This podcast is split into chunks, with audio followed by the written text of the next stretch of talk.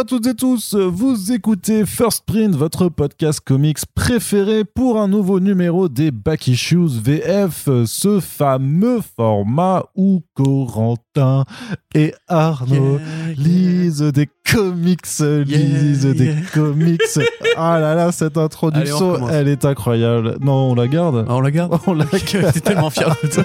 Putain, ouais.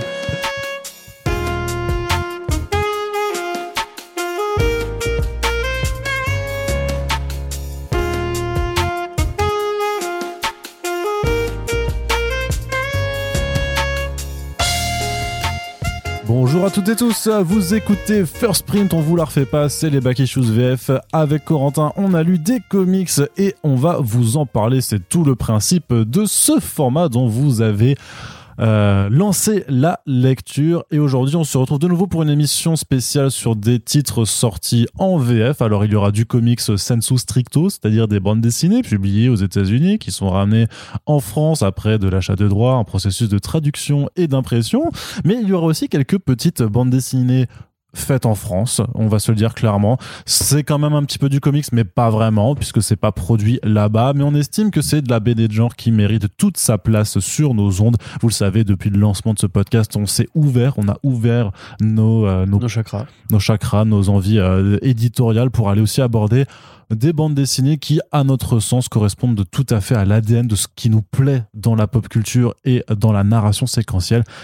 Et on espère que ça vous plaira aussi. Corentin, par quoi commence-t-on Toi qui as le programme sous les yeux? Alors, je crois on commence... non, je, te le dis. que c'est en fait, euh, j'arrive pas à lire. Low Reader. Low Reader, eh effectivement. On commence, on commence tout de suite par Low Reader, qui est le premier numéro de la nouvelle anthologie publiée au label 619.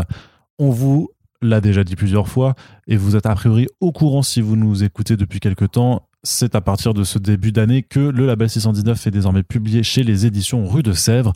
Et pendant pas mal d'années, pendant euh, vraiment euh, très longtemps, euh, le label avait proposé une anthologie d'histoires d'horreur, d'histoires de genre, qui s'appelle Doggy Bags. Alors nous, on vous avait fait une grosse mini-série qui s'appelle Les Chroniques de Doggy Bags, sur lesquelles on avait pu revenir avec Ron Yuck, vraiment sur tout l'historique de cette bande dessinée. Et si vous vous rappelez bien, à la fin du dernier numéro, Run vous disait de suivre le corbeau. De quel corbeau parlait-il? Eh bien, il parle du corbeau qui est désormais l'emblème de Low Reader, cette nouvelle formule anthologique avec trois histoires d'horreur euh, présentes. C'est vraiment, vraiment, c'est, c'est Doggy Bags 2.0 si on veut euh, vraiment euh, présenter ça de façon très, très concise. Mais c'est un peu plus que ça aussi, parce qu'il y il y a quand même plus d'accompagnement éditorial dans le texte. Enfin, il y a une volonté, voilà, il y a aussi une volonté de mêler un petit peu euh, le corbeau vraiment dans euh, dans la revue et pas que sur la couverture, en le présentant comme une forme de de narrateur un peu euh, comme le, gardien de la crypte dans, dans Crypt Show. et donc pour cette première revue, il y a trois histoires présentes. Donc Devil's Key par Mud et Giz Alberti qu'on avait pu déjà retrouver sur du Doggy Bags, mais aussi sur le one shot Trench Foot qui était incroyable. Et je crois qu'on en avait parlé déjà à l'époque hein, sur sur First Print. Il y a Run et Guillaume Singelin le duo, euh, la, Dream Team, donc euh, sur l'histoire Mister Sato.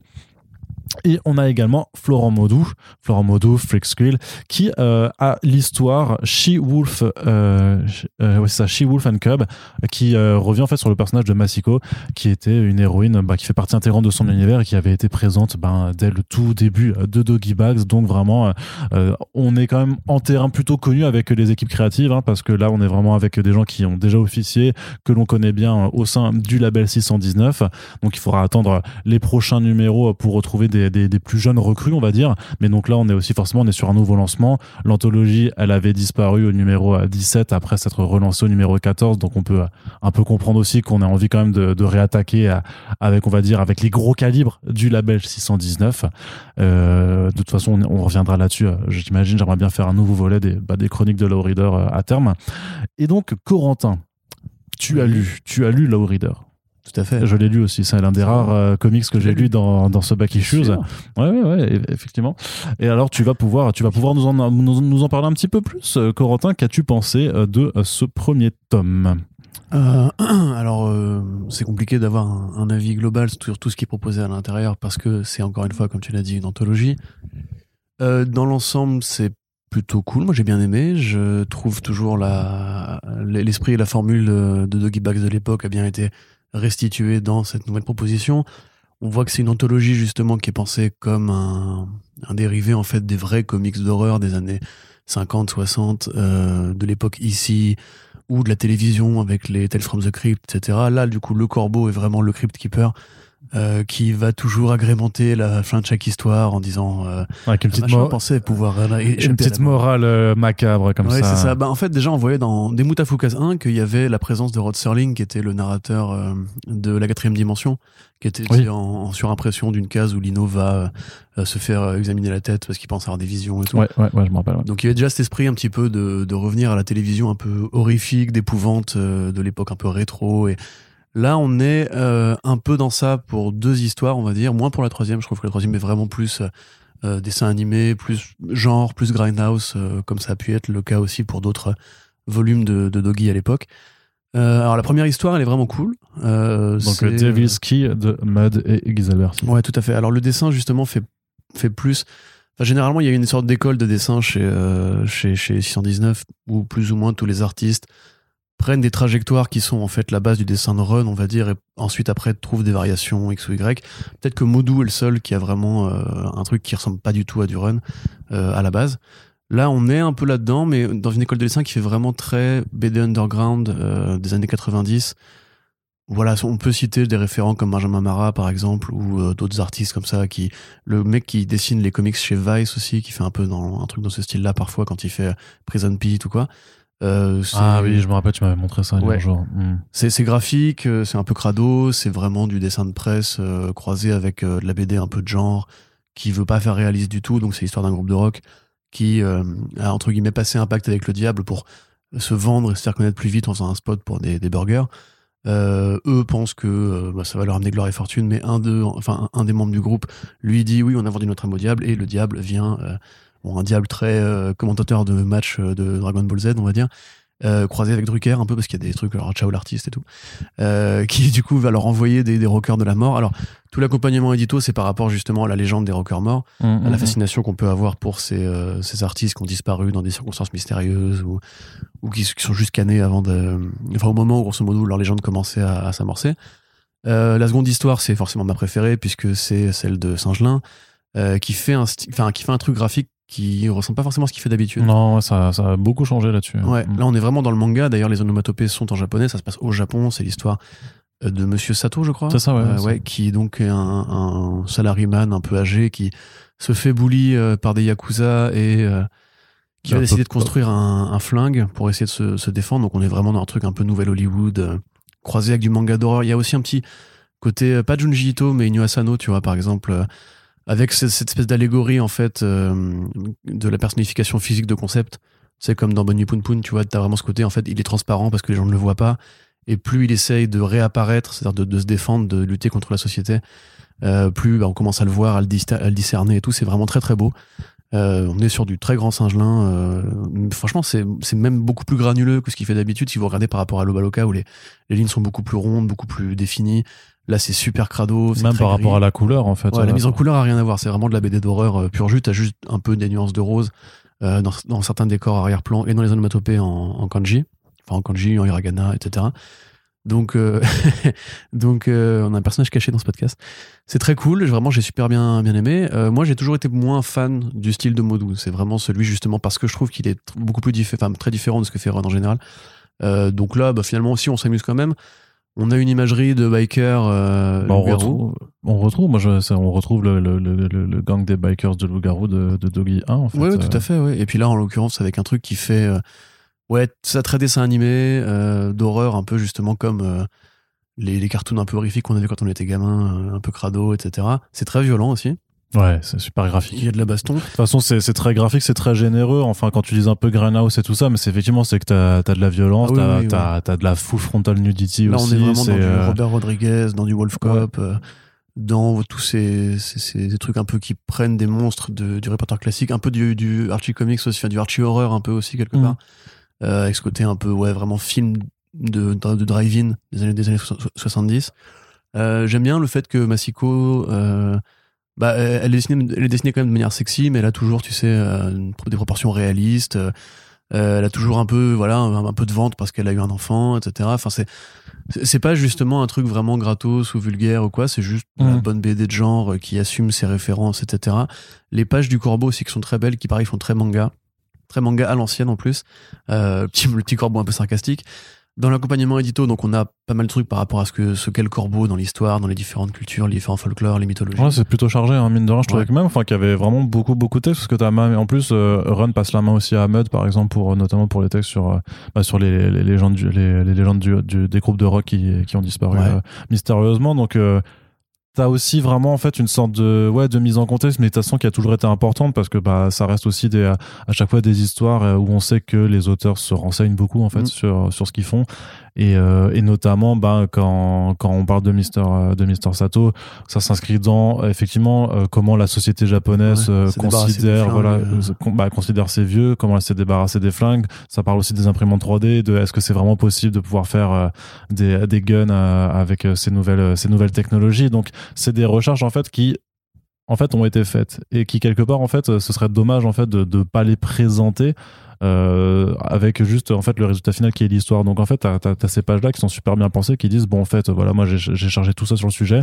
Je vous fais une petite synthèse pour vous euh, pour vous faire comprendre en fait euh, d'où l'histoire est, est, partie et comment et comment elle s'est appuyée sur sur des faits bien réels pour vous emmener après dans une direction bien plus fantastique et horrifique. C'est ça. Et puis on sait que dans beaucoup de numéros de Doggy à l'ancienne, il y avait souvent une sorte de thème fédérateur.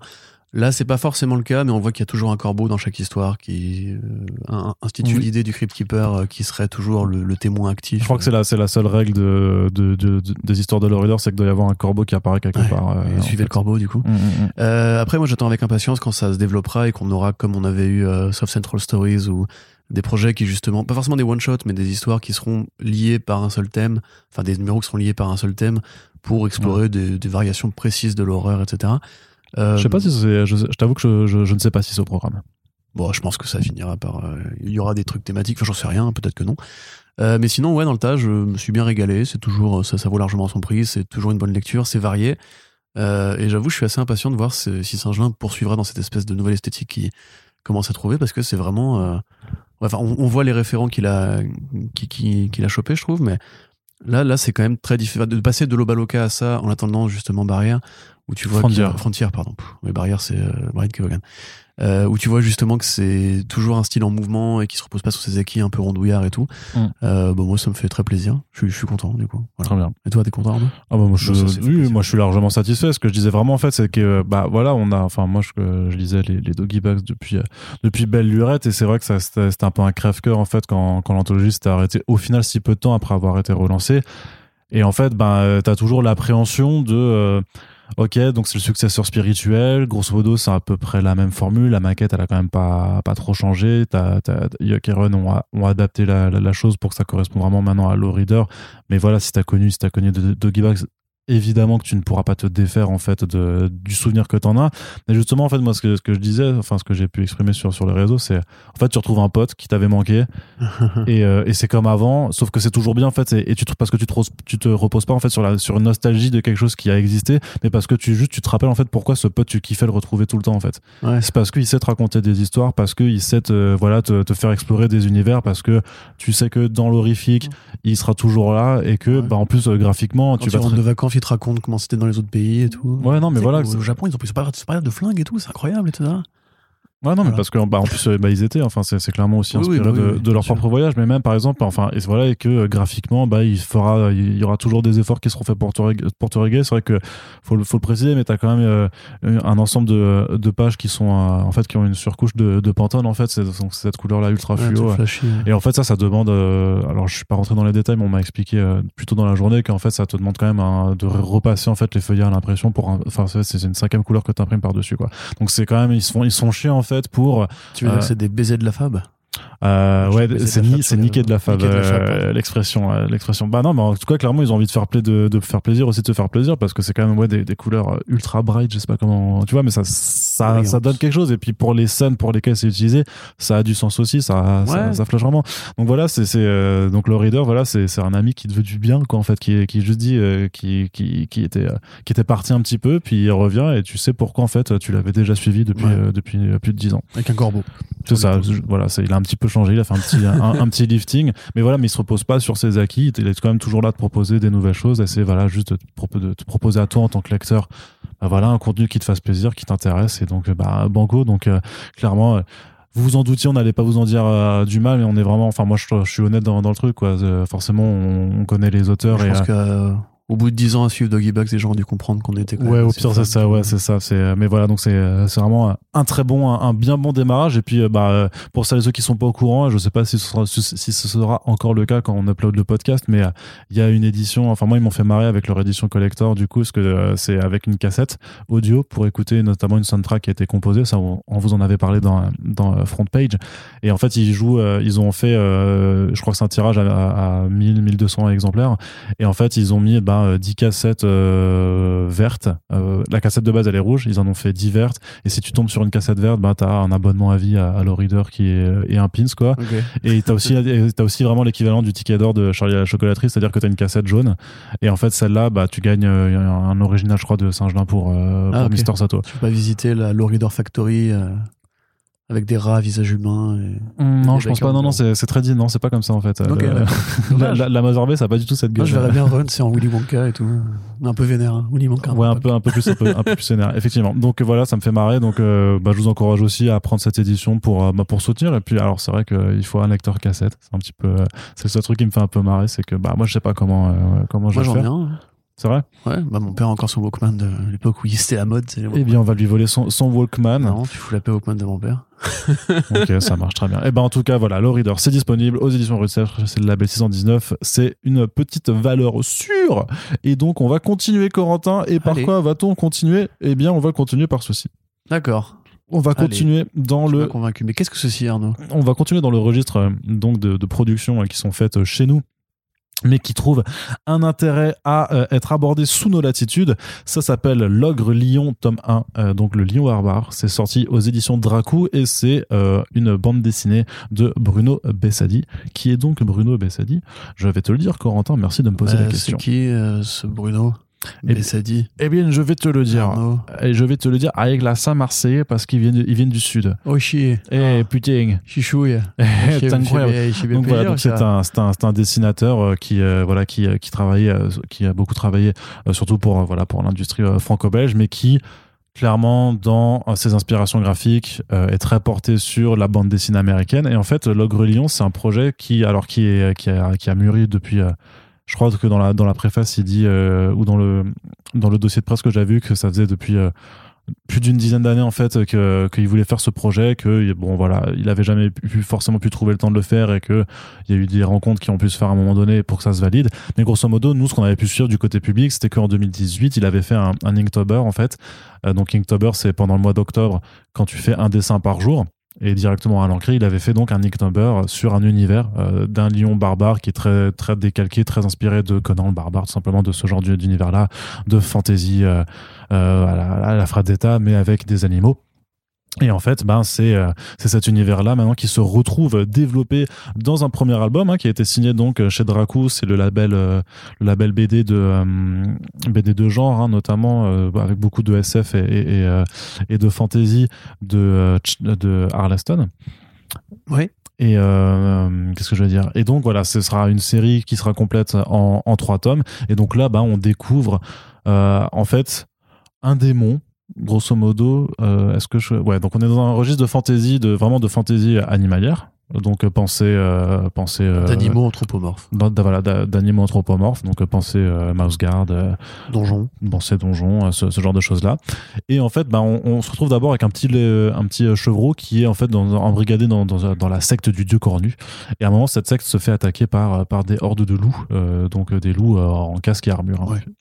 Et donc arrive un moment un démon, un démon à tête de bouc qui, est très doué de, ses, de ses armes. Et qui défouraille tout le monde vraiment c'est ultra sanglant. Donc euh, attention aux âmes sensibles quand même parce que c'est plutôt gore. Et, euh, voilà donc qui, qui, assassine tous les euh, tous les loups et, sauve du coup ce petit ce petit chevreau Wilt. Et sauf que ben Wilt en fait a été emmené contre son gré dans cette secte de de, de, chèvres et va demander à ce démon de bah, de le ramener chez lui dans les terres du sud parce que eux ils se retrouvent au nord. Sauf que en fait le démon disparaît. En fait on s'aperçoit qu'il occupe le corps d'un lion un lion qui est amnésique, qui ne sait pas ce qu'il fait là, un lion qui voilà qui erre dans les contrées nordiques alors que lui aussi vient de, très loin du sud et qui va donc en fait bah, euh, bon gré mal gré euh, entreprendre un voyage avec euh, avec Wilt pour retrouver ses terres et surtout comprendre ce qui lui est arrivé puisqu'il est quand même frappé de vision où a priori ses enfants ses enfants morts lui parlent en disant pourquoi t'as fait ça? Donc en fait il sait pas il, a l'impression qu'il a buté ses gamins. Il sait pas s'il l'a fait ou pas. Il a une sale réputation dans cet univers. Le démon quand il apparaît en fait refuse en fait de donner euh, des réponses à, Wilt euh, qui le questionne. Et donc, euh, bah, ce voyage va se faire avec différentes étapes. Donc, un peu, un peu classique du, du voyage de fantasy dans une taverne où on va retrouver d'autres personnages, il va y avoir des embrouilles, on va retrouver un moment un, autre peuple qui limite à une mini, une une, sous-enquête en fait, comme dans un RPG, tu sais, t'as une, as une quête annexe, et c'est un, un, petit peu ça, mais qui permet de faire avancer petit à petit en fait euh, l'intrigue, puisque ben certains personnages de ces quêtes annexes vont se retrouver en fait dans la quête principale et on va commencer à comprendre tout ça. Donc c'est franchement, moi je trouve ça c'est un univers qui, qui clairement en fait euh, se repose un peu sur des bases classiques, on va dire, du, du registre de la fantasy mais qui a en fait ces petites particularités qui fait qu'on on a envie en fait de savoir ce qui se passe. Enfin voilà, ce, ce concept du, euh, démon euh, qui se cache dans le, corps d'un lion, ce lion lui-même en fait qui reste très énigmatique et dont on n'arrive pas forcément à, à savoir, on veut savoir ce qui lui ce qui lui est arrivé. Je trouve que même l'univers par rapport à l'utilisation de ces des figures d'animaux où euh, généralement bah, on va dire que tu as quand même certains types d'animaux qui sont souvent associés à des caractères méchants. Bah en fait là je pense que ça joue un petit peu avec certains codes notamment avec un, un, certain Charles on va dire pour, pour, ne pas pour ne pas trop en dire sur l'intrigue. Donc voilà il y a plein de les chiens sont pas forcément des, gentils. Ouais c'est ça. c'est assez réaliste. Euh, non bah du coup c'est ça, c'est bien foutu. moi j'ai été pris complètement au, dépourvu euh, de, de, ce de ce registre là quoi. Mais il y a des chats là dedans quoi? Non il y a pas de chat. Bah, en fait pas encore, parce que c'est aussi ça qui est bien c'est qu'il y a une BD où il y a pas de chat en fait c'est très rare en fantasy Hein, les guerriers chats. C'est plus souvent les tigres. Bah après, le héros est en lion, hein, mais c'est plus souvent les tigres, les lions, etc. qui sont utilisés pour faire des guerriers un peu. Ouais, parce qu'en même temps, les chats, j'ai envie de dire, euh, tu leur fais boue comme ça, ils se cassent en se chiant dessus. Donc euh, voilà. Désolé.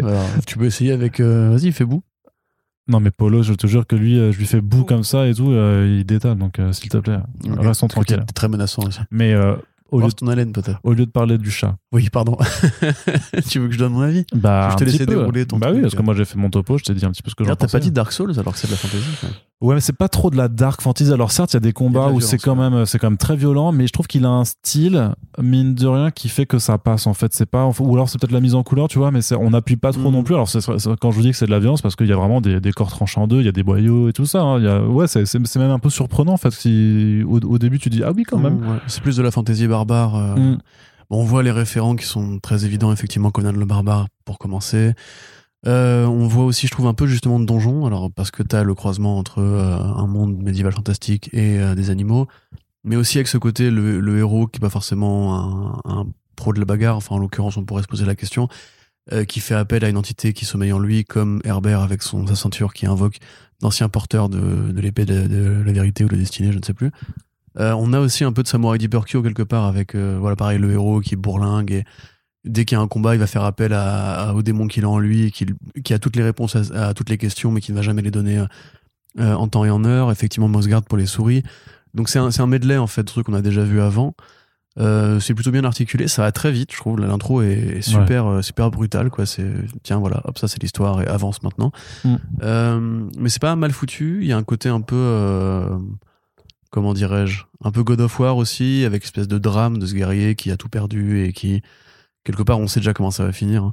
Euh, ah ouais, ouais bah euh, oui, bah évidemment. Enfin, Bah ok. Bah alors dis-le dans ce podcast comment tu penses que ça va finir. Bah non, je passe pas les gens, euh, j'ai raison après. Ah oui, bah non, bah tu me ah diras en, off, je te dirai en off. Ça va faire un pari capable de plus, ça je crois. tu sais, on peut vous parler d'autres trucs aussi plus sains. Genre des trucs avec oui, c'est vrai. moins de vie parce que l'estomac, tout ça. Ouais. Donc, Donc tout ça pour dire simplement que moi je trouve ça cool. Effectivement, le décalage de la violence est sympa. J'ai du mal avec la mise en couleur, par contre, je, trouve trop numérique, trop, euh, trop trop cartoon justement par rapport au propos. J'aurais aimé des couleurs plus descendues ou ou moins moins BD pour enfants en fait. Tu vois, parce que là, je trouve vraiment que c'est assez assez flashy ou assez chargé à l'œil, alors qu'il y a un caractère dans, le dessin qui est quand même assez assez différent en fait voilà mmh. les créatures sont, sont expressives les bastons sont assez violentes les découpages sont souvent assez chargés arrivent bien à, à faire correspondre toutes les tous les mouvements qu'on a dans, dans une page euh, sinon, ouais, je trouve ça bien, je trouve ça cool. C'est un bon tome 1 qui donne envie d'aller vers la suite. Ça réinvente rien, ça ne pose pas de nouvelles euh, propositions particulièrement extraordinaires, mais c'est un bon complément justement à, euh, à la saga des Conan le Barbare, on va dire, si vous aimez ce côté un peu plus fantaisiste, pas fantasy, mais fantaisiste, d'avoir des bestioles, d'avoir du donjon-like, on va dire, avec un peu moins de blagues quand même, c'est pas trop rigolo. A quelques moments qui sont un peu rigolos, un peu à la Shrek, où il y a vraiment Wild qui pose tout le temps plein de questions au lion, et le lion qui l'envoie un peu chier et tout. Donc, euh, non, je trouve ça cool. Euh, ouais, voilà, je trouve ça cool, c'est tout. Je suis pas transcendé, mais je trouve ça sympa. Très bien, très bien. Et donc, euh, bah, donc c'est aussi disponible en librairie. Et pour le coup, en plus, bah, vu que c'est un album, bah, quand même un petit peu qui, est clairement qui est dans un cartonnet qui évoque directement le, franco-belge, ça aussi, bah, le prix du, du franco-belge. Donc, on est sur euh, que je fasse de nouveau ma petite voilà sur 14,50€ ce qui est donc euh, relativement relativement accessible pour une série en trois tomes euh, voilà on attend de voir mais en tout cas c'est cool aussi pour nous de mettre juste en avant le travail voilà de personnes bien de chez nous, euh, on va dire, et qui, euh, et qui travaillent et qui ont ces influences, voilà, qui, qui, qui arrivent à les digérer, qui arrivent à proposer ensuite leur propre univers. Bah et d'ailleurs, bah, bah, Bruno Bessadi étant de Marseille, hein, il, est très copain aussi avec un, monsieur qui œuvre dans, dans, le comics en France aussi, qui s'appelle le Comité des Comics. Donc il a, ils ont fait, une, ils ont fait un live ensemble qu'on peut vous inviter à juste à, retrouver sur sur YouTube. Eh ben en attendant, bien sûr, qu'on l'invite, qu'on puisse invité pour un Super Friends à l'occasion. L'invitation est lancée, monsieur Bessadi, si vous nous entendez. Quand tu veux, et le pastille, et, Il a pas cet âge-là. Il a pas cet âge-là et tous les Marseillais. Un jour, on va voir, tu sais, on pourra pas venir à Marseille ah à cause de tes conneries. je m'en fous, j'ai la famille à Marseille, ma grand-mère est à Marseille, mais de entendre sur Marseille, j'ai le droit. Très bien. toi avec le maquet. Maquet. c'est tellement un réflexe. Bah, c'est épidermique en fait, c'est dans mon sang. C'est Bon, tu sais que mon sang, c'est comme de la, de l'arabiata et que quand je transpire, c'est, de l'huile d'olive. Ah, it's a me. Eh, Mackey. Oui, s'appelle déjà son personnage. Euh, Luigi. Luigi, ah, it's a me, Luigi. c'est pour ça. D'où la vanne méta. Ouais. Merci, Jared. Allez, Corentin, on passe à la suite et on reste toujours du côté de la production euh, franco-française. Mais qu'est-ce qui, se passe First Print, est-ce que vous êtes devenu First euh, Impression? C'est n'importe quoi. Première impression? Ouais. Premier tirage? Ouais, premier tirage. Oui. C'est nul. Non, pas, pas terrible. Bakishus, comment tu dirais? Les problèmes à l'arrière. Les problèmes à l'arrière. Issues, c'est problèmes. Oui, il n'y a pas de. Oui. c'est les numéros, c'est les numéros aussi. Wow. Eh bah, c'est le stock en fait, non? Non, c'est pas le stock parce que c'est. C'est en euh, anglais, stock aussi. Ouais, non, non, mais c'est pas, c'est parce que le stock, tu l'as pas en. Ce débat n'a aucun intérêt, Arnaud. De quel BD allons-nous parler maintenant? On va parler d'un titre qui s'appelle Bolshoi Arena. C'était bien, Arnaud? C'était vachement bien. T'as kiffé? J'ai adoré. c'était cool. Parle-moi. J'ai trouvé ça très cool. Alors, ça se passe dans un, dans un univers où, en fait, le, le Bolshoi, en fait, c'est un énorme système de réalité virtuelle. En fait, c'est un peu, bah, c'est le métaverse, mais en cool et en bien parce que en tout cas de ce qu'on a vu pour l'instant des projets métaverse ça a l'air vraiment pas très fameux. Quand tu rigoles tu pourras faire du shopping rendez-nous non mais j'ai envie de dire rendez-nous Second Life à ce prix là tu vois parce que franchement c'est quand même plus abouti. là c'est plus proche du MMO euh, ouais c'est ça c'est online en fait. Ouais ouais non mais c'est un un croisement de, de métavers et de euh, et de monde de online vraiment c'est euh, si vous avez si vous avez connu cette, cette première génération de MMO à l'époque ça se passe dans un monde donc de space opéra où chacun a un vaisseau et c'était un, un mémo qui s'était fait remarquer parce qu'il n'y avait pas vraiment de scénarisation. C'est-à-dire que tu n'avais pas des quêtes comme tu peux avoir dans un World of Warcraft ou des boss, etc. C'est les joueurs qui faisaient en fait l'univers, qui s'organisaient en guildes, qui allaient miner euh, de l'uranium sur euh, telle planète, etc. Et en fait, la scénarisation, c'était que d'autres joueurs arrivaient, leur disaient non, maintenant les mines c'est à nous, de dégager, etc. Il y avait des guerres de guildes, il y avait euh, du commerce, il y avait des trahisons, il y avait des joueurs qui se faisaient passer pour des amis pour arriver au sein d'une guilde et, et tout trahir, etc. Et c'est exactement ce concept-là, mais appliqué effectivement à la réalité virtuelle, c'est-à-dire que les joueurs vont vraiment dans un espace qui est censé reproduire l'espace réel. C'est-à-dire que le jeu vidéo se base sur des calculs pour déterminer ce que sont les planètes qu'on connaît déjà ou qu'on peut observer, euh, quelle est leur atmosphère, quel est leur environnement, quelles ressources ils peuvent convoiter dessus. Donc il y a aussi un petit côté, euh, euh cet autre jeu, tu sais, euh, où t'explorais des planètes qui étaient générées aléatoirement. ouais, No Man's Sky, non? Ouais, No Man's Sky, tu vois, à la fin, t'avais une sorte de grande cartographie de toutes les planètes qui avaient été découvertes par les joueurs et tout. Donc c'est ça, et effectivement avec un système de guildes dans un Paris futuriste. le Grand Paris, d'ailleurs, il y a des références au Grand Paris, parce que tu vois les différentes lignes de métro qui ont été prévues par la préfecture de Paris, euh, par une jeune euh, scientifique. Mmh, qui est en thèse, ouais. Et qui utilise d'ailleurs même ce, ce, ce jeu-là aussi pour, euh, bah, par rapport à ses propres intérêts scientifiques. Ouais, tout à fait. Et donc c'est l'équipe créative, c'est donc c'est Boulet. Oui. et Asséine qui donc voilà illustre et Boulet scénarise. Alors Boulet qui a un vrai intérêt pour les sciences, hein, qui dirige une collection de BD, je crois que c'est Octopus, euh, qui justement édite de la BD un peu scientifique. Mais il faisait justement, il a, ça s'appelait la rubrique scientifique, je crois. Ouais, voilà, c'est ça. Mm. Donc il y a quand même pas mal de trucs qui sont assez bien fichus et ça, ça te parle justement de ce décalage qu'on commence à avoir nous euh, en termes de perception de ce qu'est la réalité, de ce qu'est ce qu'est la fiction, en tout cas l'insertion dans un monde qui serait le métaverse, on va dire. Euh, T'as même une scène qui est super cool où par exemple elle dit, euh, elle dit oui mais c'est bien d'aller dans le jeu sur la planète, euh, c'est sur Titan, ouais. mais pour faire mes relevés etc. Mais ça reste de la fiction, c'est des lignes de Titan c'est un satellite de Jupiter. Oui, oui mais c'est gros. Et, et du coup le professeur lui dit non mais c'est bien, vous avez raison, il faut baser vos recherches sur la réalité. Par contre, ne vous priez pas, ne vous priez pas d'aller dans ce jeu qui est la, la, plus grande révolution artistique et créative de, du 21e siècle et tout. Donc, euh, ça parle d'addiction aussi au jeu, ça parle de comment tu abandonnes peu à peu ta vraie vie pour euh, entrer dans un monde virtuel. Euh, ça parle aussi de plein de trucs. Enfin, même Boulet, je pense qu'il a quelque part un peu. Il a eu le nez creux par rapport à l'économie du présent, c'est-à-dire qu'aujourd'hui, on parle beaucoup de NFT. C'est-à-dire, en général, ça ne sert à rien un NFT, c'est-à-dire que c'est juste, tiens, je te file un JPEG, tiens, en échange, j'ai 2000 balles, enfin 2000 Ethereum. mais là, en l'occurrence, dans un monde virtuel, et c'est justement ce qu'avait dit Zuckerberg, c'est que les NFT seraient mis à contribution du métavers, c'est-à-dire que vous pourriez les exposer, vous pourriez les vendre, euh, en fait, comme dans la vraie vie. C'est-à-dire, si un mec il arrive chez toi, il voit ton tableau là de Manhattan, je crois, et il dit tiens, je te file 500 balles, je peux le ramener chez moi et tout. C'est un peu ce que fait Frisk Corleone récemment, parce qu'il a Corleone a fait une galerie en ligne pour exposer ses NFT. les gens peuvent les acheter et tout, c'est incroyable. Et il s'est même fait tatouer son, son board ape NFT. C'est complètement débile. Non, mais c'est horrible. Alors, ce truc mais c'est mais non, parce que le truc, franchement, déjà, les NFT, de toute façon, c'est nul, tu vois. Et il euh, n'y a pas de débat à avoir, c'est nul. Mais alors, leur délire de des singes, là, mais c'est moche. Je sais pas d'où c'est mais, mais bah, je sais pas, ouais, c'est un mec qui a dit, en fait, ouais, chacun peut avoir son avatar singe, là.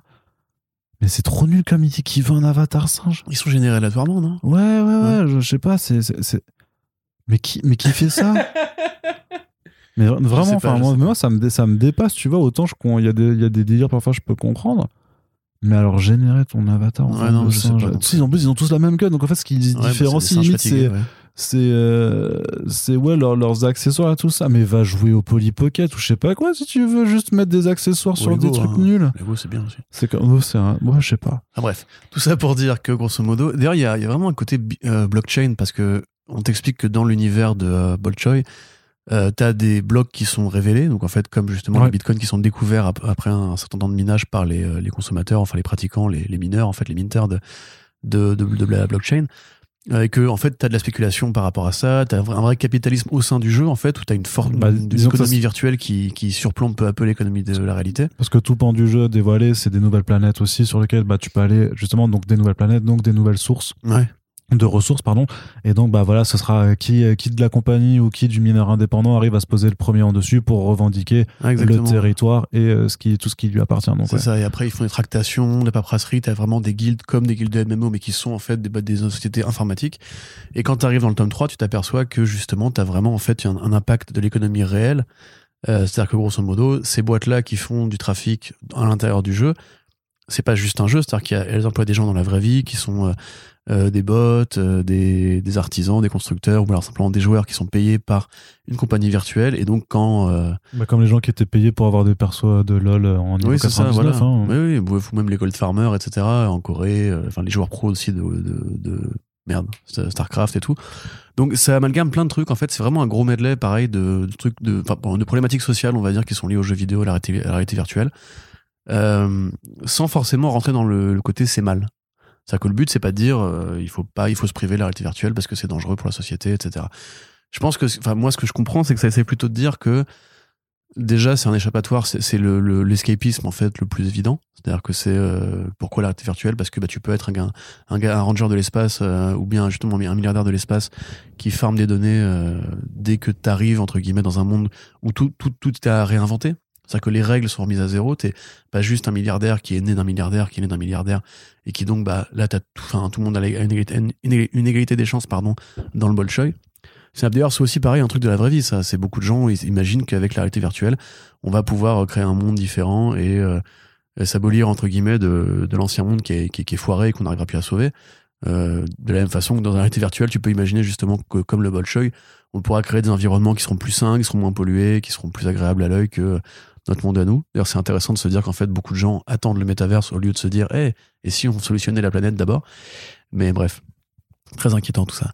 Euh, et donc c'est assez angoissant parce que quand tu lis des fois tu te dis mais attends mais en fait tout, tout, l'arc scénaristique là qui est en train de me raconter c'est juste un jeu vidéo je m'en fous il y a pas d'enjeu en fait et peu à peu pour ces gens-là ça devient vraiment réel et t'as des fois des chutes de réalité genre t'as le, le, copain de l'héroïne qui elle donc va vraiment s'abandonner dans le bolchoy euh, qui lui dit mais putain tu me fais chier c'est qu'un jeu vidéo quoi.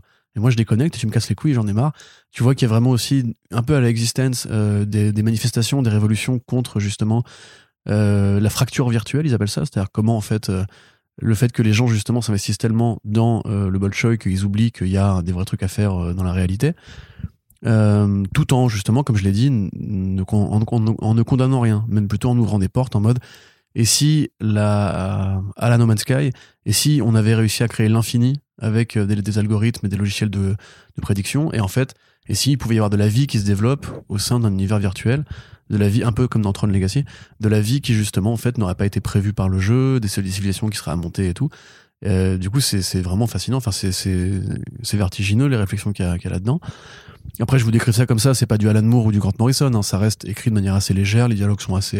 non, il y a beaucoup de dialogues de tractation politique et tout, mais. Euh. C'est quand tu te poses un petit peu que tu dis que tu commences à quand même à prendre du recul sur ce que tu viens de lire, tu, tu vois en fait de quoi ça voulait te parler et t'arrives quand même à, à, dire que ouais, c'est juste, enfin, c'est pas que juste l'histoire de d'une meuf qui euh, qui arpente un jeu vidéo euh, immense en réalité virtuelle parce qu'il y a quand même des, oui des implications c'est ça voilà c'est pas Summer Wars et c'est et c'était bien parce que c'est vrai que moi j'ai pas encore lu le, le, tome 3 dont on parle parce que c'est vraiment du tome 3 que, que Corentin vient à, lui et c'est lui qui m'a dit vas-y il faut qu'on en parle quand même c'est trop bien Bolshoi je t'avoue que moi je connaissais deux noms j'avais pas pu euh, encore m'y jeter alors que pourtant j'avais des, des, albums à la maison.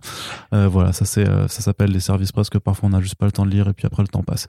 Et, et du coup non par contre bah effectivement le concept est très rapidement prenant les, les personnages sont, sont attachants immédiatement et surtout bah c'est une en termes de dessin il y a quand même des bons gros moments de frappe sur les, tout ce qui est représentation de, de vaisseaux et qu'on est vraiment dans le pur registre de, de SF et tout. Euh, T'as vraiment des dingueries visuelles euh, qui sont vraiment très très très fortes. Mais j'aime bien en plus euh, cette mise en couleur aussi qui est très légère en fait, euh, presque pastel en fait, où ça fait ça fait un peu dans pastel. Ça fait mais il y a presque un peu une économie en fait où on veut pas avoir trop de tonalité non plus tu vois et en fait ça fait une forme de ouais de, de, de simplicité qui est super super bienvenue avec euh, voilà un peu de bleu pour certaines scènes, un peu de rose pour les autres. Et... du rose orangé beaucoup. Mm. Euh. Ouais, bah, dans le tome 3, en fait, quand elle découvre une, autre planète, grosso modo, où la vie commence à se développer, c'est plus chargé, c'est plus Dragon Ball euh, mm. ou Moebius, on va dire. C'est-à-dire, peut-être c'est des environnements vraiment très sauvages avec de nouvelles races aliens et tout. Où là, c'est un peu plus vert, un peu plus, un peu plus coloré en fait.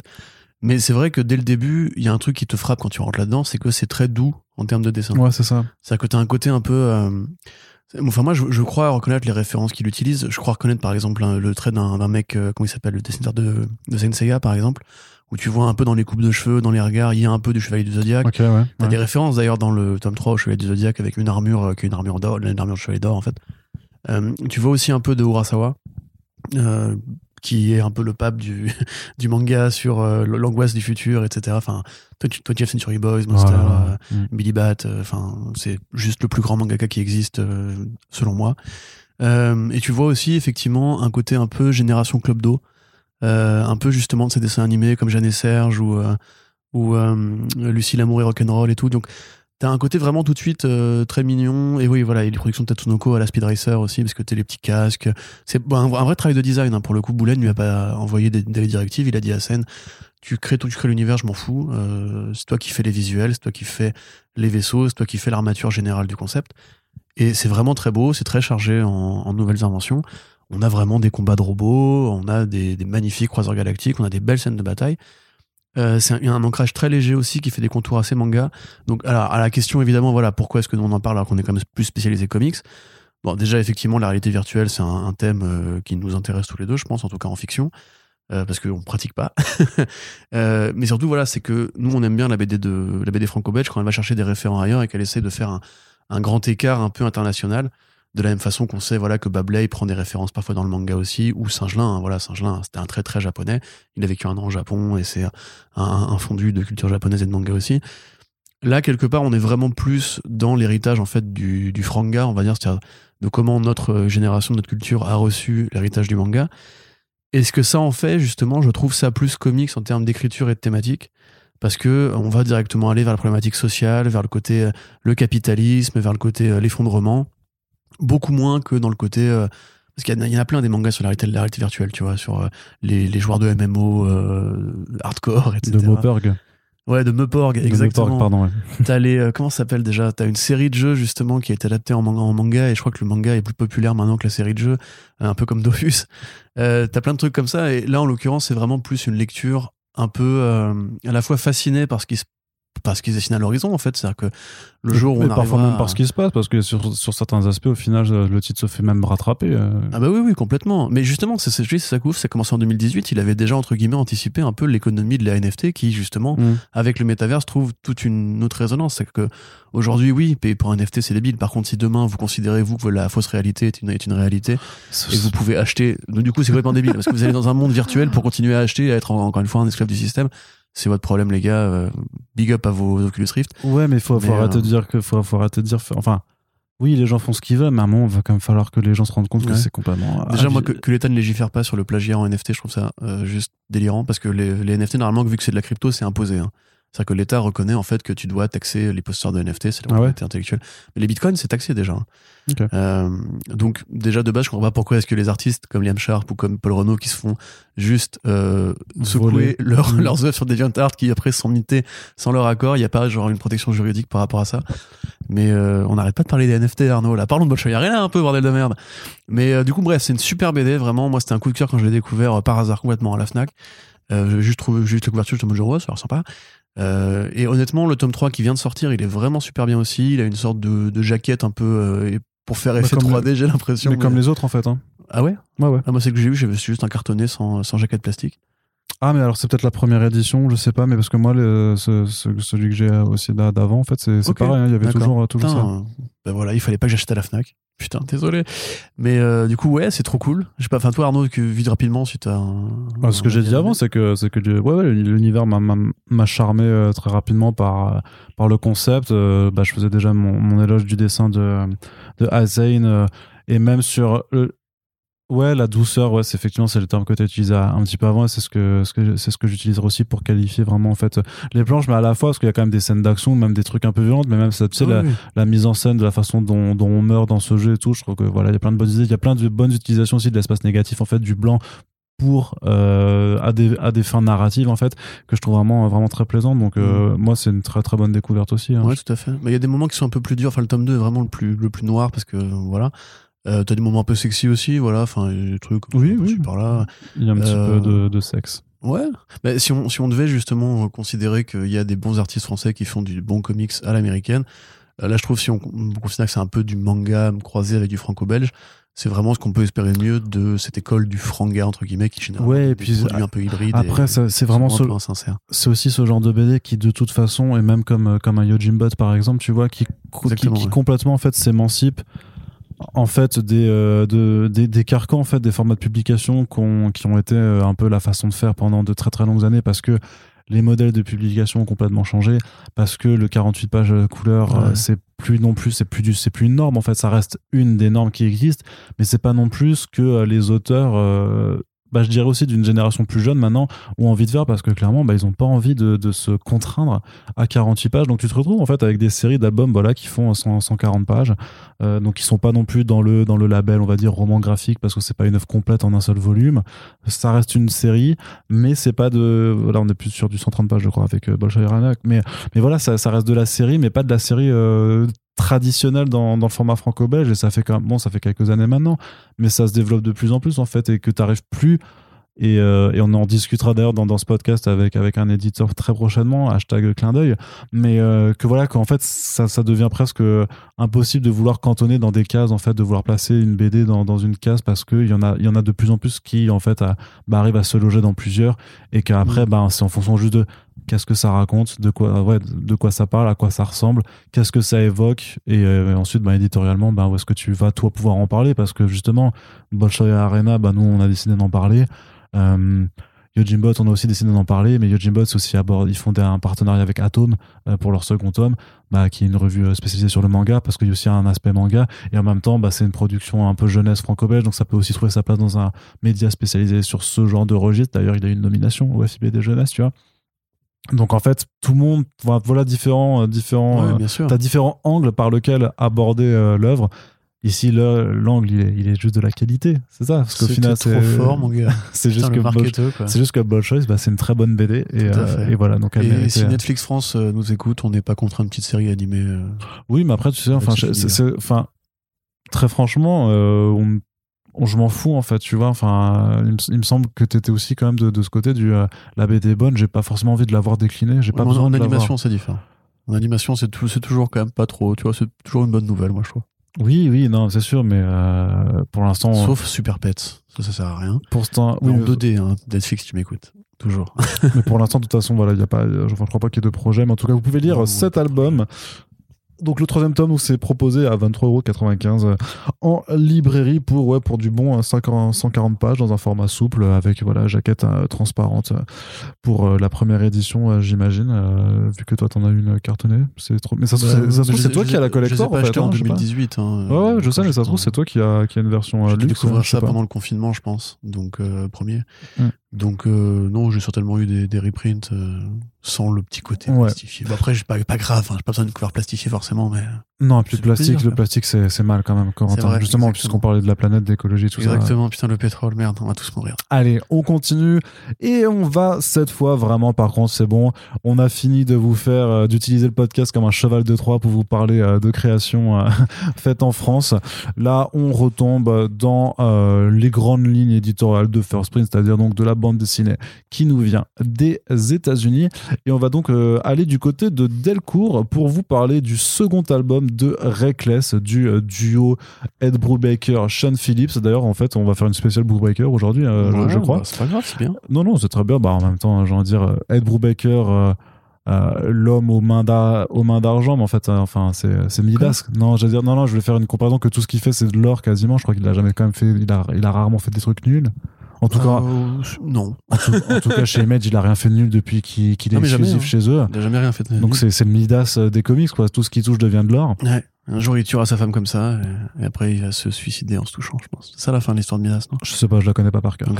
Mais toujours est-il que euh, on vous avait déjà parlé donc de Reckless, cette nouvelle série euh, justement bah, de comics, mais un petit peu pensée un peu dans un format franco-belge, parce que pour moi, clairement, Reckless, c'est un peu un Tintin hardboiled euh, venu des États-Unis, si tu veux un petit peu la, la comparaison marketing. Bon, c'est exactement bah, pareil. Bah, ou Ricochet, si tu veux, c'est un Ricochet, clairement, c'est un Ricochet hardboiled.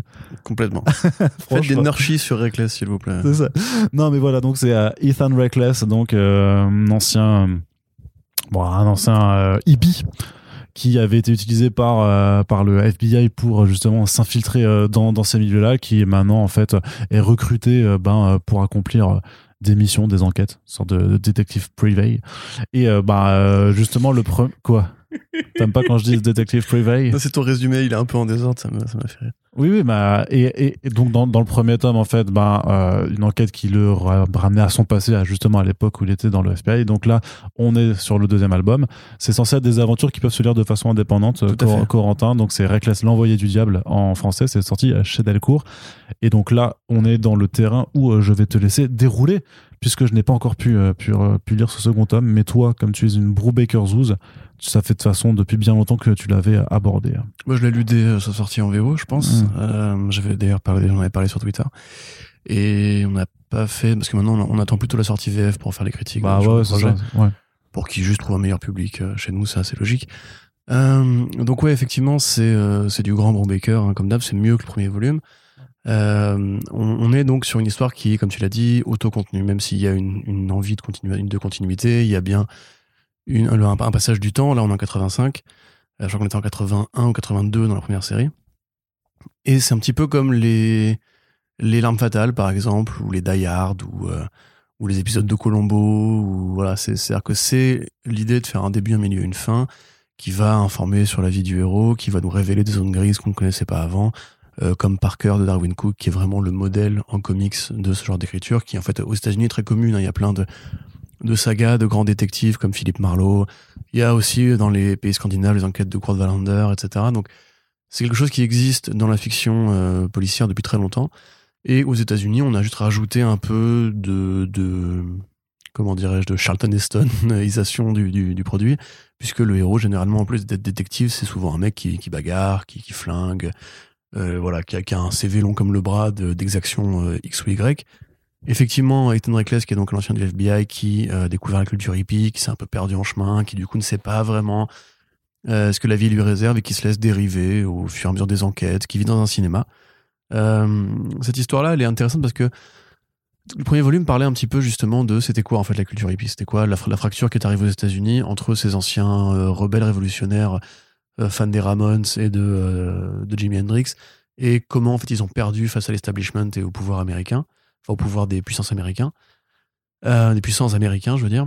là en l'occurrence on parle plutôt d'immigration déjà pour commencer, on parle de, de ces GI qui sont partis au Vietnam faire la guerre et qui sont rentrés avec une femme sous le bras de ça veut dire quoi euh, avoir du coup des racines vietnamiennes, ça veut dire quoi euh, s'intégrer aux États-Unis? Ça parle évidemment euh, de Hollywood, puisque toutes les histoires de Reckless parlent toujours un peu de Californie, donc de Hollywood. C'est un petit peu comme Under, the Silver Lake, extraordinaire film au demeurant, voyez-le si vous l'avez pas vu, ainsi que Big Lebowski, ainsi que Inherent Vice, c'est ce côté un petit peu l'enquête fantasmée, un peu fumeuse et brumeuse dans les couloirs un peu ombrageux et, et ténébreux d'Hollywood. Un truc qu'il avait déjà fait dans Fatal, dans Fatal, il y avait déjà euh, un segment où l'héroïne de Fatal, donc la femme fatale, va à Hollywood et découvre que, à l'ombre justement de la transition du mouvement des hippies, il y a eu euh, cette espèce de, moment un peu flottant où Charles Manson est arrivé, où les hippies ont commencé à devenir des espèces de loges satanistes, euh, où l'ésotérisme a laissé place à un truc un peu plus noir, comme on le voit dans Bad Times at the Royal ou la dernière BD de Maria Yovette aussi, tu sais, avec les communautés du soleil. Oui. Voilà. Et à Hollywood, ce mouvement-là, en fait, ça fait que les, hippies qui étaient intégrés en poste euh, ont commencé à croiser la route de, ouais, de, de gourous, euh, de, malfaiteurs un peu tarés, etc. Et donc, il y a eu des films porno sataniques, il y a eu des, sacrifices humains, il y a eu beaucoup de drogue qui a circulé. Et c'est voilà, ce côté un peu fantasmé de ce Hollywood-là qui réapparaît euh, dans la vie de Ethan Reckless, parce que lui, il va commencer à mener une enquête sur la sœur de sa copine, qui est donc une bibliothécaire d'origine vietnamienne, enfin qui est née au Vietnam. Euh, et comment lui justement il va confronter cette espèce de, spin-off un peu malsain de la culture hippie à sa conception à lui justement de euh, pourquoi c'est parti en couille encore une fois dans la même idée d'interroger les fantômes des États-Unis. C'est hyper bien, euh, c'est hyper bien écrit, c'est hyper bien dessiné, le rythme est parfait. Ça va mieux en termes de, de comment dirais-je de comment boucler un album entier euh, mhm. sans prendre de pause, sans avoir de ventre mou, sans, sans chute de rythme. Bah, c'est surtout que moi j'avais trouvé que juste que la fin était un peu précipitée sur le premier sur le premier temps. En fait, t'avais la résolution en finale de euh, pourquoi pourquoi la meuf euh, pourquoi il est arrivé ce qui est arrivé, tu vois, et je trouvais que ça allait un petit peu. C'est un peu à la pulp, ça aussi, où il donne les, les, les, clés de compréhension à la fin. Mhm. Là, c'est plus digeste, c'est plus diffus. Euh, c'est peut-être un peu moins violent aussi. En fait, c'est que les enquêtes ont toujours l'air un petit peu d'être euh, pas importantes dans l'univers de Reckless. C'est-à-dire que t'as pas l'impression que qu'ils résolvent ou pas l'affaire, ça va changer euh, le visage du monde, tu vois. C'est-à-dire que grosso modo, en fait, c'est tous des losers qui ont qui ont tous perdu après la guerre du Vietnam, qui sont tous perdus après la guerre du Vietnam. Et ensuite, qu'est-ce qui s'est passé? Bah, il s'est passé ce qui devait se passer, c'est-à-dire grosso modo, les États-Unis sont rentrés dans le rang. Et les années 80 arrivent, c'est plus consumériste, les gens prennent de la coke, les gens écoutent des pêches mode, les gens vont surfer, euh, ils en ont rien à péter de euh, la révolution d'un autre temps, de, de, du monde autrement, de Woodstock. Et là, c'est un peu pareil, sauf que, comme pour Pulp, en fait, ça parle aussi du fascisme aux États-Unis. Euh, ça parle aussi justement de, de comment, en fait, les, les, les idéaux d'extrême droite, les idéaux nazis, les idéaux complotistes sont toujours restés un peu planqués dans les ombres et pour réapparaître relativement récemment, mais ils ont jamais disparu, en fait. Ils ont mmh. toujours été là, quelque part, à, serpenter, etc. Avec, en plus, ce côté vraiment, oui, théorie du complot des des, des, loges maçonniques, on va dire, ou plutôt spiritualistes, sombres, des, des chaos magiciens, etc., qui manipulaient en fait les réalisateurs, voilà, le fameux complot des Illuminati et tout, mais à, toute, à une échelle toute petite en fait, qui croisent ça avec les nazis. Donc c'est vraiment bien foutu, c'est très dense, hein, c'est un labyrinthe comme d'habitude, c'est-à-dire que tu passes dans les rues de Los Angeles où tout le monde a l'air d'avoir un secret, tout le monde a l'air d'être un peu mouillé dans un truc un peu crado et tout. Euh, qui est toujours un héros qui porte bien son nom, c'est-à-dire qu'il a aucune pitié. Euh, mm. Il est juste là, lui, c'est un, un, muscle. C'est un muscle de détective qui juste est là pour, pour briser quelque chose, un secret, et qui à la fin va vraiment briser des gueules comme à chaque fois. Euh, L'histoire d'amour est très bien écrite, je trouve. T'as toujours ces scènes magnifiques où il est au cinéma. Ça parle du père aussi de Reckless qui, euh, qui je crois, meurt récemment au début de la série, enfin, où il évoque la mort de son père récemment. Ce qui est un truc qui est vrai, en fait, dans la vie de Brubaker, qui a perdu son père euh, il y a moins de 5 ans, je crois, et qui justement souvent l'a évoqué, où il avait dit Pulp, justement, c'est je m'imagine comment je serais à l'âge de mon père et tout. Euh, dans Reckless, t'as ça aussi. T'as souvent la figure du, paternel qui rattrape, en fait, l'homme maintenant un peu âgé, que est devenu Brubaker, et souvent, du coup, maintenant, il écrit des héros un peu âgés, un peu gueule, un peu gueule, gueule cassée. Euh, voilà, c'est super bien. Euh, Philippe, c'est toujours aussi adroit aussi. Il fait vraiment un très bel effort, justement. Et son fils Jacob, euh, qui fait des trucs. Euh, mais tu pleures, quoi. Enfin, c'est magnifique, c'est tellement beau. c'est toujours la meilleure série, je trouve, actuellement de Brubaker avec Criminal. Devant Fatal, hein, à mon avis. Genre, je pense, ils, ont dû le dépasser au, tome 2 et 3. Le 3 est un peu moins intéressant, pour le coup, mais il y a vraiment, en fait, une espèce de, de sincérité, de, tu vois que les mecs se font plaisir en fait. Il y a plus de cliff, il y a plus, il y a plus de cliff de fin, il y a plus de. Oui, c'est un autre modèle de narration en fait. Ouais, voilà, et c'est totalement entier. C'est-à-dire que tu, tu le lis, tu peux pas le décrocher, tu vois, tu dis oh putain, putain, putain, putain, putain, et tu finis, tu dis waouh, c'était bien. Et tu fais eh, eh, cher, eh fiche, eh mon dieu, eh tu là. eh, tu fais maquer. Deux par podcast maintenant. Maquet. Trois par podcast. Buono, buono, buono. Si. Bref. Mais Giorgio, là. Bref. Et t'en Arrête, putain. Je peux m'accrocher à ta folie à tout moment, là. Il est très fort. euh, voilà, c'était bien. Voilà, très bien. On vous conseille, c'est très bon. Mangez-en et reprenez-en ensuite. Alors, c'est pas très digeste non plus, donc, euh, parce que ça reste du papier. Mais effectivement, vous pouvez aller le prendre en librairie. Euh. C'est une valeur, c'est une valeur sûre. A priori, de toute façon, quand on vous dit euh, Baker Phillips, si vous lisez des comics indés depuis quelques temps, vous savez que quand ce duo apparaît, ben voilà, c'est de la magie. Euh, Exactement. C'est délicieux. Délicieux. C'est vraiment vrai. C'est vraiment, c'est vrai que c'est vrai. C'est vrai que c'est vrai. Allez, Corentin, on termine avec du Baker encore. Mais pas du Phillips mais pas du Philips puisque alors c'est vrai que là on a un petit peu de retard parce que c'est un bouquin qui est sorti plutôt en fin d'année dernière. Mais voilà on avait quand même envie d'en mettre une couche. Comme ça là tiens genre là tiens Brubaker t'en mets une couche comme ça tu vois là. Ça. d'Arabiata. Ouais exactement et de Parmigiano, avec l'intégrale de Velvet qui est sortie également aux éditions Delcourt et qui reprend les 15 numéros de, de cette série, de cette maxi-série. Alors je sais pas, je sais pas s'ils avaient été annoncés au départ euh, comme devant faire 15 euh, numéros forcément. ça, a été rallongé au départ. Ah, ça, ça a même été rallongé. Ok. Il en parlait dans son courrier des lecteurs où il disait euh, au départ j'avais une idée pour deux arcs et en fait. ça c'est ouais, ça c'est avec bah, justement Velvet qui est donc une espionne Ouais. Une espionne qui s'est reconvertie euh, en secrétaire de son euh, de l'agence d'espionnage, en tout cas, c'est ce que l'on croit.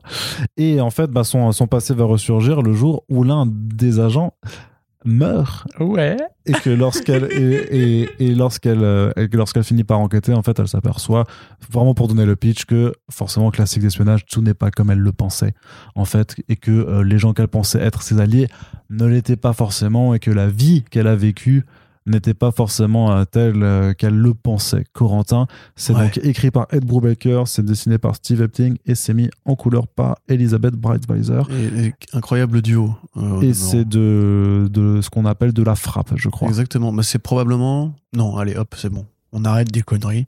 C'est le plus beau travail tu veux dire de les Steve termes. Tu veux dire les termes. C'est le plus beau travail de Steve Epting. C'est incroyablement beau. C'est Steve Epting qui a refait du Batwoman depuis, qui était pas ouf et tout. Euh, on, voit Epting des fois qui passe et on se dit ah Steve Epting mais on, chaque fois on se dit c'est moins beau que Velvet. C'est super désagréable. Alors il y a une réalité c'est que Brett Weiser fait un travail sur la colo qui est mais extraordinaire. Euh, notamment sur toutes les planches où justement il y a que Velvet euh, qui saute qui bondit qui apparaît dans les ombres avec sa magnifique sur, les, sur, les, sur les éclairs obscurs ça ouais non c'est incroyable. C'est incroyable. Et justement Velvet très très enfin héroïne très très intéressante euh, qui a un vrai physique, c'est-à-dire que c'est pas juste euh, une belle nana, quoi. Elle a, elle a des trait de caractère, voilà, avec son, sa tache de rousse, enfin son, comment on appelle ça déjà, son grain de beauté, avec sa mèche de cheveux blancs, qui la rend instantanément iconique, euh, qui est destiné à plusieurs étages de sa vie, à plusieurs âges de sa vie, enfant, euh, jeune femme, euh, femme âgée, dans la quarantaine à la fin, au moment de la série, euh, qui est sexy, qui est forte, qui a du caractère, qui a vraiment une expressivité dans les visages, dans les expressions, qui est, euh, qui est incroyable. Donc graphiquement, c'est de la puff, c'est tout. Euh, c'est Eisner Howard, meilleur duo euh, dessinateur coloriste, euh, voilà. Au niveau du scénario, on va dire que ce serait du Archer si, si Archer était dessiné, été écrit par un mec qui se prenait vraiment très au sérieux. C'est-à-dire qu'en fait, c'est tout ce que tu peux imaginer d'une série d'espionnage. Mm. c'est même une sorte de d'œuvre crépusculaire. Hein, oui, c'est ça, c'est ça, ça bah, c'est un immense hommage en fait à la fiction d'espionnage. Et c'est référencé souvent. Pour Baker, il commence une, un chapitre par les espions sont, les espions font, les espions pensent que, etc. T'as toutes les figures que tu connais, t'as le KGB, euh, t'as les, les, espions anglais, euh, charmeurs, t'as les îles, voilà, parce que évidemment t'avais le, le souvenir de euh, ah, Ian Fleming et de son, son trip insulaire euh, mm. à Bikini Island ou je ne sais plus à, à GoldenEye Island. Voilà, vous, vous, me corrigerez, vous, fans de James Bond, dans les commentaires. Euh, t'as aussi le côté évidemment Berlin-Ouest, Berlin-Est. T'as euh, les espions en France. Oui, parce que l'intrigue se situe pas dans un dans le présent. Euh, dans, dans oui, non, c'est les années 70. Mm. Euh, c'est début des années 70. Et ça, ça remonte jusqu'aux années. La guerre mondiale. Ouais. Oui. Non, mais je veux dire que ça remonte aussi dans les années 50 justement quand tu explores la jeunesse de, de l'héroïne. C'est ça. Donc c'est en fait toute la guerre froide jusqu'à la présidence de Nixon. c'est important. Donc voilà, c'est vraiment une œuvre monde, on va dire, sur les espions, où lui, en fait, met tout ce qu'il avait envie de mettre sur les espions, parce qu'évidemment, en tant que fan de, de séries de porte-flingues et de fiction américaine, de romans de guerre, etc. Baker est fan des, espions. Donc on a effectivement une héroïne qui, justement, euh, a ce côté vétéran, qui passe d'un milieu à un autre euh, avec une aisance euh, folle, qui te parle aussi voilà de plein de trucs de, de, de, société, comme les femmes trophées, des milliardaires et des mafieux russes, un truc que Cartini avait déjà évoqué dans Punisher d'ailleurs. Euh, qui te parle justement du sexisme entre guillemets euh, qu'on peut avoir dans les milieux de cette, période-là et comment c'est facile pour elle qui est une belle nana en fait de profiter de, ça pour simplement s'infiltrer. Euh, on te parle de la politique des États-Unis, de la politique étrangère des États-Unis. On te parle de Richard Nixon et du Watergate. Oui les gars, évidemment, forcément, j'ai envie de dire. en termes de d'écoute et de scandale politique, il y a quand même peu de choses aussi forts dans l'histoire des États-Unis contemporaine. On te parle évidemment aussi bah, de flingues, on te parle évidemment de c'est quoi être amoureux quand t'es espion, est-ce que tu peux faire confiance quand tu passes ta vie à, te méfier de l'autre, etc. Et quand toi-même tu passes à mentir en fait. ouais, ouais, tout à fait.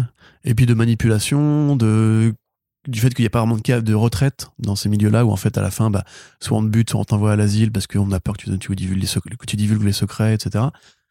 Et évidemment, par contre, il y a vraiment ce côté, euh, c'est tout est écrit pour faire plaisir, tout est écrit pour régaler. Là, on est vraiment sur un cliffhanger de fin euh, systématique. On est sur euh, évidemment l'héroïne elle est trop forte, évidemment elle va jamais perdre une bagarre. Évidemment, on va te mettre des twists un peu partout, des oh en fait lui c'était un traître, mais non attends sérieusement, mais enfin pourtant là là là là. Et tout est comme ça. Mm. Du coup, c'est en fait c'est très c'est très facile comme écriture parce que tu sais tu as l'impression d'avoir vu ça mille fois en fait. Si tu t'as grandi avec des fictions un peu d'espionnage, tu dis ouais en fait c'est vraiment limite une œuvre méta, euh, pas assumée. C'est-à-dire qu'en fait, c'est une œuvre méta sur comment on écrit une histoire d'espionnage. Et elle est juste, euh, elle a juste ce critère différenciant d'avoir une héroïne qui est tellement forte, qui est tellement badass, qui est tellement sexy, qui est tellement cool, que en fait, voilà, c'est du Brubaker euh, à, fond les ballons, quoi. Et évidemment, le critère différenciant ultime d'être juste une BD absolument magnifique à regarder, absolument merveilleuse à dévorer. T'as pas un personnage qui se ressemble, t'as pas une scène d'action qui est, qui est incohérente en termes de mouvement et tout. C'est vraiment super bien, c'est super beau. C'est cœur premier degré pour le coup, mais c'est vraiment mmh. incroyable. Vas-y. Non, mais que même sur la partie vraiment, revenir un peu juste sur, sur, Steve Epting, mais en fait, mais c'est une BD qui a une approche bah, hyper réaliste pour le coup. Enfin, ce qui est. Euh, Tout à fait. Qui est à la limite du photoréalisme, mais qui est pas comme un comme un Miko Swayan, tu vois, ou euh, tu sais sur le Harley Quinn euh, Joker Harley criminal. toi, tu disais que ça ou, ou Mike Mayhew, ou toi c'était un photoréalisme, un photoréalisme tel qui voilà qui voilà qui, qui te dérangeait. Et là, en fait, bah, on est vraiment dans, dans une approche réaliste, mais on n'est pas. Euh, c'est pas un décalque de, de photos non plus, mais du coup, tu as quand même l'impression parfois d'avoir des. Euh, ouais, des. des bah, peut-être même, oui, du coup, des photographies, en fait. Ouais, euh, bah, bien sûr. Mais je te dis, les expressions des visages, c'est. Alors, je sais pas si Epting travaille avec des modèles vivants ou si juste il Google Woman Expression, mais c'est vraiment enfin tu moi j'ai l'impression que c'est une actrice tu vois que tu regardes enfin tu imagines déjà le film. Mais encore une fois voilà t'as pas besoin d'un film pour le coup parce que tellement que c'est bah oui non ça à part du case par case t'as pas besoin d'une surcouche. Et t'as toute cette esthétique années 60 70 où les modèles de bagnole sont exactement bon là ils ont clairement fait des recherches voilà hein, c'est parfait les modèles de flingues voilà sont parfaits. T'as pas un détail qui sort du truc. Les costumes sont propres, sont... Bah, tout est bien, tout est bien branlé quoi. Graphiquement, c'est. Euh, les couvertures peintes aussi, elles sont ouf quoi. Incroyable. C'est lui qui les faisait et euh, ouais non mais il a, il a un skill.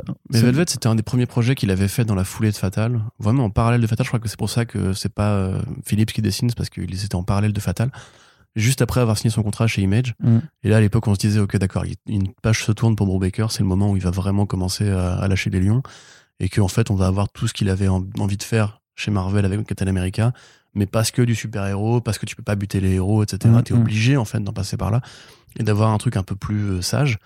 Et là, ouais, en plus en format intégral, c'est génial parce que 15 numéros, c'est pas un truc trop épais ni trop euh, déconnant dans une bibliographie. Euh, l'édition, elle est propre, elle est cool, la cover, elle est trop bien. non, enfin ça, moi franchement, c'est un petit chef-d'œuvre quoi. Il y a pas, pas hésité. Si vous aimez les trucs d'espionnage au premier degré, encore une fois, si vous êtes des gros fans de Bond, euh, ou même de chapeau melon et bottes de cuir ou je ne sais quoi, euh, ou Archer, il y a vraiment moyen de se faire un bon gros kiff. Quoi. Voilà, et puis donc tu as un petit carnet de bonus avec notamment bah, deux, euh, on va dire deux post-face d'un, auteur qui s'appelle Jess Nevins qui en fait bah, justement parle à la fois de la fiction d'espionnage et aussi du, du mythe de bah, de la femme fatale euh, et de et aussi de, de, la belle assistante en fait puisqu'au début c'est un peu c'est un peu ça qui est, au début qui, qui, voilà c'est ça qui est un petit peu évoqué. Donc voilà donc une belle édition en intégral qui vous permettra de d'aller euh, redécouvrir euh, bah, un très bon un très bon titre au final de fond déjà au final parce que c'était sorti il y a 10 ans hein, c'était 2012 de, de mémoire Velvet en vélo. par là ouais. Donc voilà refaire faire revivre ces, ces petits chefs-d'œuvre du du nouvel âge d'or euh, d'Image Comics euh, quand mm. voilà quand il y a eu la grosse fuite des cerveaux. Et ça nous rappelle quand même que Brubaker ne travaille plus avec Eptic depuis. c'est euh, c'est quand même dommage parce que même si j'adore le travail qu'il fait avec Philippe, bah après ouais, il fait maintenant il, complète quand même super bien quoi. C'est vrai que c'est vrai que c'était une très très très très bonne très très bonne collaboration. En tout cas voilà, donc c'est dispo chez Delcourt et on vous le recommande si jamais vous étiez passé à côté de la série comme ce fut mon cas. Oui. Et là-dessus Corentin, on termine ce ah. back issues, une bonne petite heure voilà pour parler de comics, c'est un peu le principe de ce podcast. On espère qu'on a réussi à vous intéresser aux œuvres qui ont été chroniquées. N'hésitez pas à nous le dire en retour si vous avez lu ou comptez lire quelque chose après nous avoir écouté. Désolé pour vos thunes. On vous rappelle voilà effectivement, mais on vous rappelle que si vous voulez passer commande en ligne, si ça ne vous fait pas peur ou si vous n'avez pas de librairie à proximité, bien vous pouvez le faire avec les liens qui sont dans la description de ce podcast et qui renvoient à nos amis de chez Comics Zone. Et puis bah pour soutenir le podcast, deux options vous pouvez le partager, s'il vous plaît, sur les réseaux sociaux, partout, parlez-en partout, et tout ça. Vous allez en librairie, vous faites, eh, en fait, cette BD, euh, je vous l'achète parce que j'écoute ce podcast. Et le libraire va faire, ah bon, mais quel est donc ce podcast? Et puis après, eh ben, le libraire lui-même, il va voir euh, un autre client qui achète la même BD, il va faire, eh, mais vous, vous l'auriez pas acheté parce que vous avez écouté ce podcast? Et l'autre va faire, bah non, mais attendez, c'est quoi ce podcast dont vous parlez qui parle de bande dessinée? C'est incroyable. Et petit à petit, comme ça, et ben voilà, vous allez rentrer chez vous, vous allez rentrer. Euh, non, vous allez rentrer. Si, des libraires nous écoutent, vous pouvez aussi conseiller à vos lecteurs d'écouter. Il y a des libraires qui nous écoutent. Il y en a, il y en a. Je sais pas, c'est peut-être pas tous, mais il y en a quelques-uns qui nous écoutent et bah, ils sont très gentils euh, de, de, le faire. Mais voilà, donc vous pouvez partager les podcasts et puis vous pouvez aussi nous soutenir sur notre page Tipeee pour apporter pérennité et sérénité à notre podcast sur le long terme. Merci de nous avoir écoutés et à très bientôt pour la suite. Salut Salut